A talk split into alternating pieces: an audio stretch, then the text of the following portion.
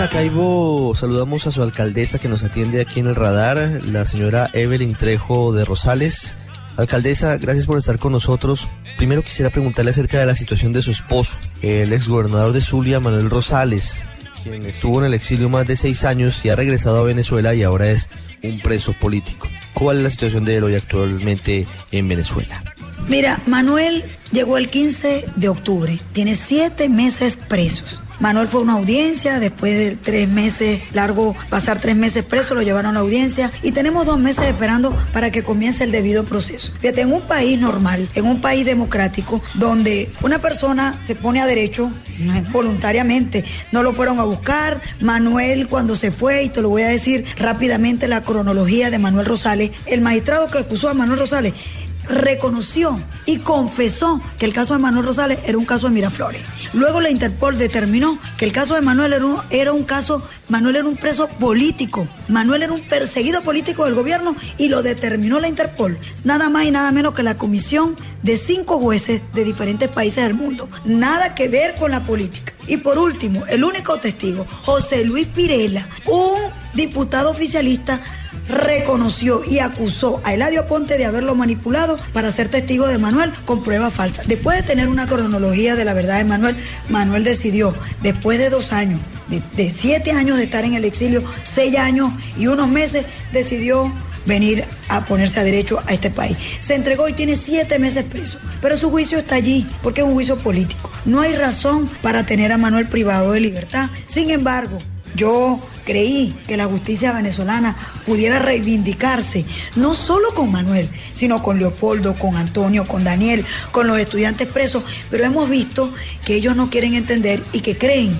que apoderarse de la institucionalidad, tener a los poderes doblegados y autónomos, van a cambiar eh, este, esta molestia y esta desesperanza que tiene el país. Mira, todos los poderes están secuestrados por el Poder Ejecutivo. Nosotros hemos esta semana hecho un recorrido por varias partes de Venezuela. Hemos ido a la ciudad de Valencia, pasamos por Barinas, pasamos por Barquisimeto y ahora estamos acá en Maracaibo. Toda esta semana haciendo un poco los problemas de las personas en las regiones, un poco salirnos un poco de, del tema Caracas. Las personas están muy molestas en las colas, están el tema luz sobre todo es impresionante, horas, cuatro, cinco, seis, nueve horas el comercio sin luz. Las personas pasan horas en una cola, uno puede sentir o palpar que hay que pareciera que está a puntico de un estallido social. Le pregunto algo, ¿qué puede pasar en este país si ocurre un estallido social y si usted cree que el gobierno en el fondo está buscando que ocurra este estallido social? Yo quiero responderte con toda responsabilidad y, y con mucha madurez.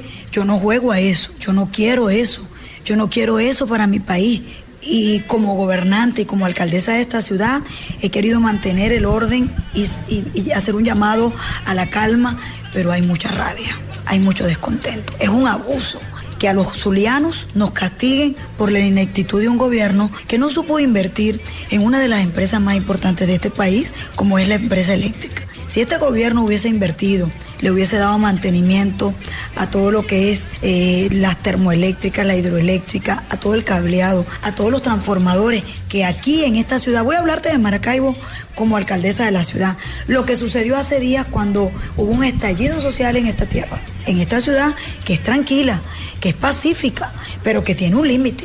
Mira, después de pasar 20 y hasta 30 horas sin luz, Aquí cayó una llovinita después de dos años que no llovía. Los transformadores por falta de mantenimiento explotaron. Esto parecía un 31 de diciembre, parecía un cañonazo. Pero no era de alegría, era de rabia, de molestia, como los transformadores incendiados encendían la ciudad que estaba oscura, porque la ciudad estaba oscura, por un cronograma inhumano. Y lo que no hiciste en cuatro años, no lo puedes hacer en dos meses ni en tres meses.